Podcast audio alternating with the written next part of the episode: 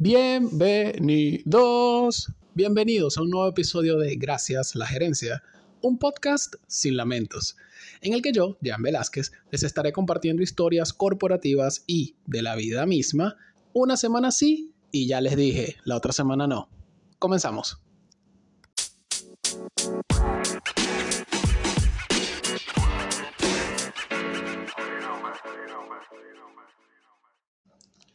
En el episodio anterior abordamos lo que había en la mente de nuestro querido doctor John Harvey Kellogg, sus creencias religiosas, el infame centro de sanidad que inauguró bajo el auspicio de la Iglesia Adventista y lo pernicioso que resulta la combinación de medicina y religión.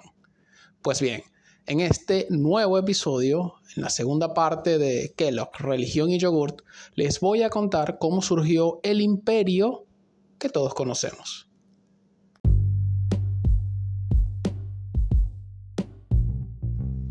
William Keith Kellogg, nacido en Battle Creek, Michigan, Estados Unidos, el 7 de abril de 1860, casado en dos oportunidades con Ella Davis y Carrie Staines. Tuvo cinco hijos, era vegetariano y de religión adventista. El hombre falleció por insuficiencia cardíaca el 6 de octubre de 1951 a los 91 años en su mismo lugar de nacimiento. En 1874, con apenas 14 años, abandonó los estudios para ayudar junto a su padre, un fabricante de escobas, en la venta ambulante. Willy sufrió humillaciones, pero, o sea, constantes, de parte de adivinen quién, ese mismo, John Harvey Kellogg, de quien hablamos en el episodio anterior. Desde muy jóvenes, la familia veía como John, como, o sea, lo veían como, como la lumbrera de la familia, como un joven muy brillante, quien de hecho se fue de su casa en Battle Creek para estudiar medicina en Nueva York. Ya siendo un adulto, John Harvey Kellogg se convertiría en doctor y logró ser director del sanatorio de Battle Creek y todo lo que les conté en el episodio pasado. Pues bien, en esa época los estadounidenses tenían una obsesión con las evacuaciones intestinales saludables, que así como así era como le llamaban. Además, esta obsesión era ampliamente promovida por la Iglesia Adventista, tanto que gracias a los aportes de la Iglesia Adventista es que se funda el tristemente célebre sanatorio de Battle Creek. En 1880, el doctor Kellogg contrató a su hermano menor Will para que con tan solo 20 años se hiciera cargo de todo lo administrativo y comercial del sanatorio. A pesar de ello, Willy siguió siendo objeto de vejaciones y malos tratos por parte del Doc, quien se refería a Willy como su lacayo y lo hacía ir siguiéndolo por todas las instalaciones, anotando en un cuadernito todas las directrices e ideas que se le ocurrían. Es más, siendo prácticamente el gerente general, a Willy ni siquiera se le permitió tener su propia oficina. El Doc era tan déspota que en ocasiones hacía que Will lo acompañara anotando en su cuaderno incluso cuando iba al baño. A ver, no hace falta ser muy inteligente para intuir que Will odiaba profundamente a su hermano mayor, el Doc John Harvey Kellogg. Ya hacia 1890, el Doc, el Doc John Kellogg se le ocurrió que, dado que no había nada parecido en el mercado, debían ofrecer cereales precocinados seguros y listos para consumir a la clientela del, sanatorio de Battle Creek. El tema del DOC era que si los granos se sometían a temperaturas altas, todo el almidón y el azúcar se iba a descomponer y pues de esta forma obtendrían un cereal puro y sano para los intestinos. Sí, los intestinos. Recuerden que el DOC estaba obsesionado con la limpieza de estos.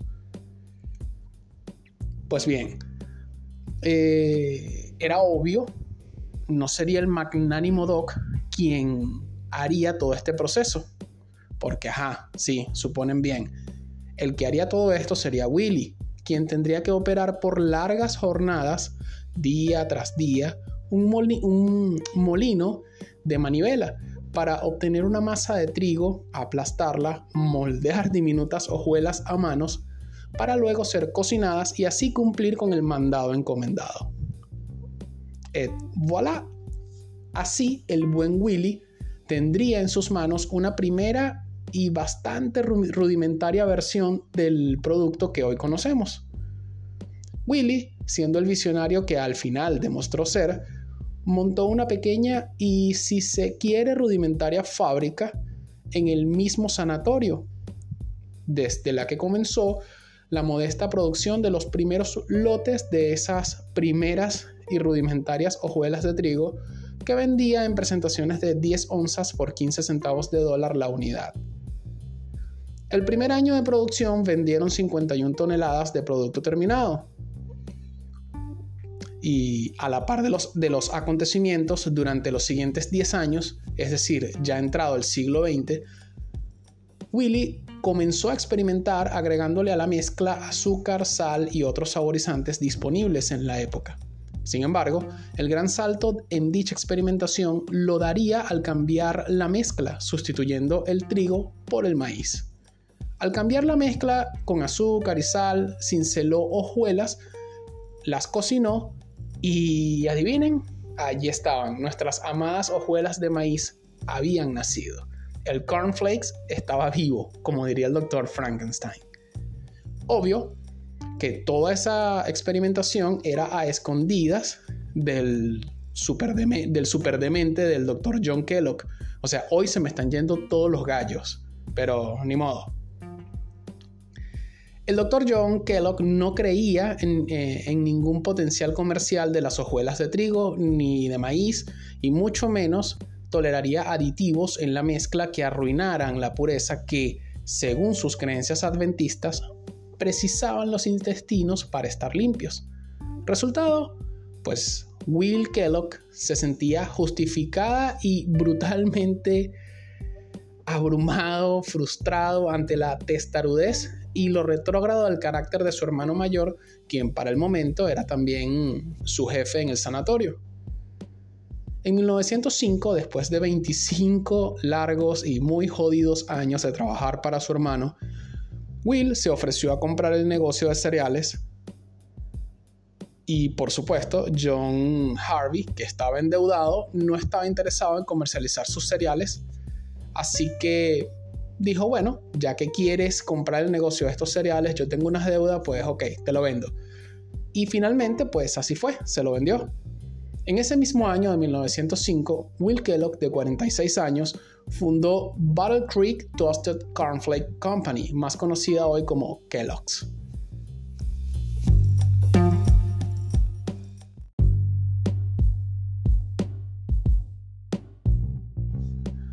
Obvio, el Doc Kellogg no se quedaría con los brazos cruzados, así que en 1908, tan solo tres años después, el muy envidioso creó The Kellogg Toasted Cornflake Company.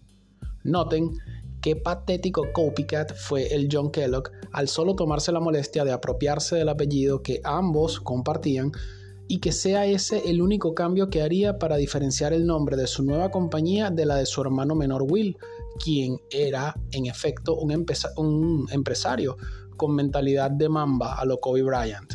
Sencillamente triste el señor este. Es que John Kellogg estaba arrechísimo, ultra encabronado estaba el tipo por el hecho de que las hojuelas fueran un invento de su hermano, el underdog, que además lo estaba haciendo súper bien como empresario. Claro, Will tampoco ayudaba. Él invirtió millones de dólares en publicidad y miren que hablar de millones de dólares en esa época es, es muchísimo decir. Además, afianzó el uso de su apellido en su negocio al colocar en cada empaque de sus hojuelas de maíz la firma WK Kellogg que todos vemos en los cereales Kellogg's de hoy día. Esto terminaría de romperle los huevos al Doc quien no toleraba el hecho de que su hermano menor usara el apellido Kellogg para identificar su naciente producto y, para colmo de su paciencia, hasta las firmas de ambos eran muy similares. Pero, come on, bro. O sea, con ese apellido, ¿qué carajo esperabas? La firma de Messi, huevón. O sea, en fin. En 1910, Will Kellogg, más empoderado que minador de cripto, introdujo una orden judicial en contra del Doc por copiar su marca, ya que este último también incluía en sus cereales el apellido Kellogg.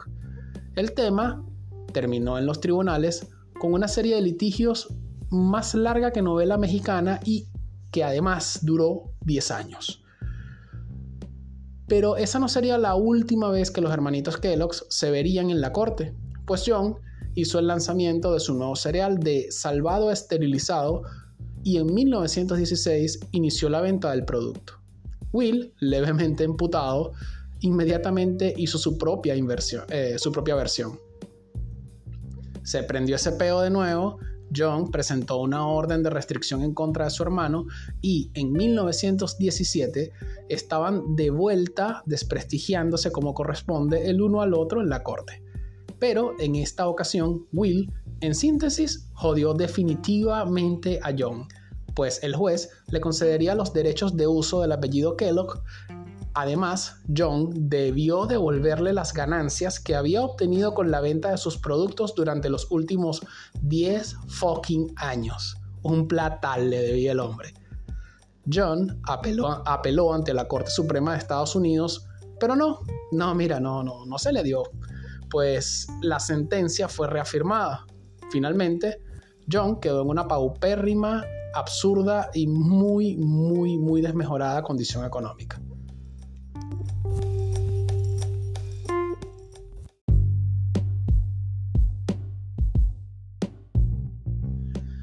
A estas alturas, Will ya no era el underdog. Tenía una marca y un negocio andando como Dios manda.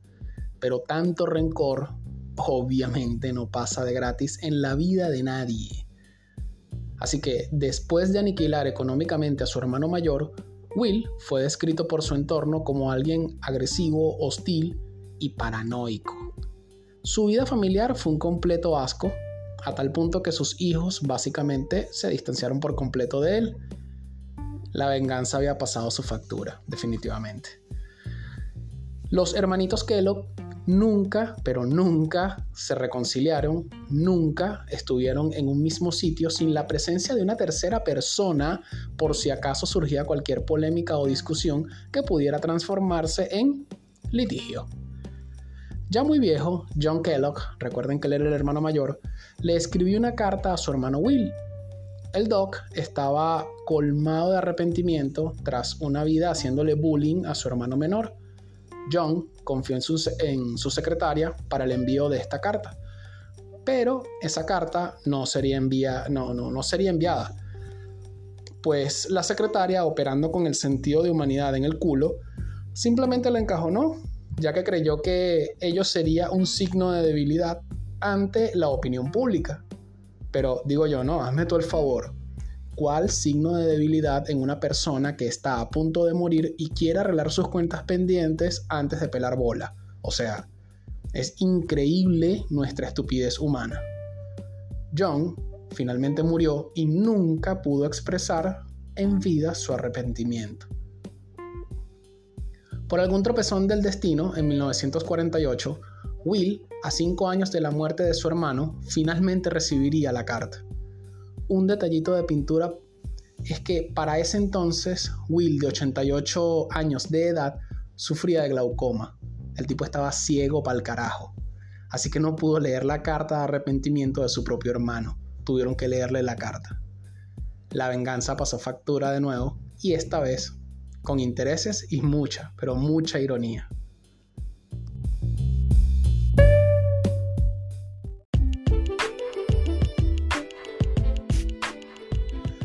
Y esta fue la historia de los hermanitos Kellogg y el cereal más jodidamente famoso de todos los tiempos.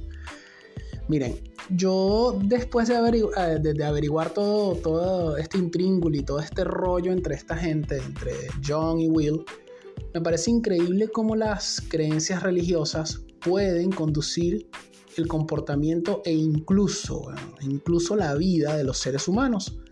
Aunque, coño, también es claro, al menos para mí, que no profeso ninguna religión, que, coño, religión, medicina, negocios, wow, cuando se combinan, pues a, lo bien, suceden cosas bien, pero que bien creepy. Y coño, esas, esas loqueras suelen desembocar en episodios definitivamente desafortunados, como, verga, las, las torturas del sanatorio de Battle Creek que, que hacía el doctor John Kellogg, quien coño, quien coño le inyecta yogur por el ano a alguien, pero Dios mío. Este, y todo por una obsesión religiosa con los intestinos limpios, que dicho sea de paso le valió el patrocinio de la iglesia adventista porque, porque fe y porque mueve montañas, ¿no? Pero hay que pagar, hermano, y mira qué precio pagaron los hermanitos, ¿no?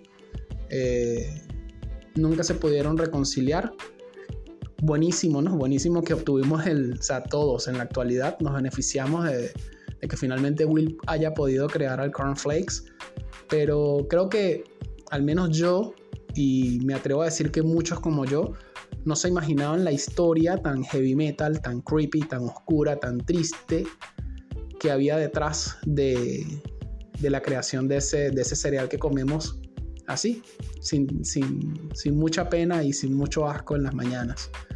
Así que creo que e, esta historia, esta historia me gustó. Espero que ustedes también. Así que nada. Este. Ya saben. Negocios, religión, medicina. Y no está buena la mezcla.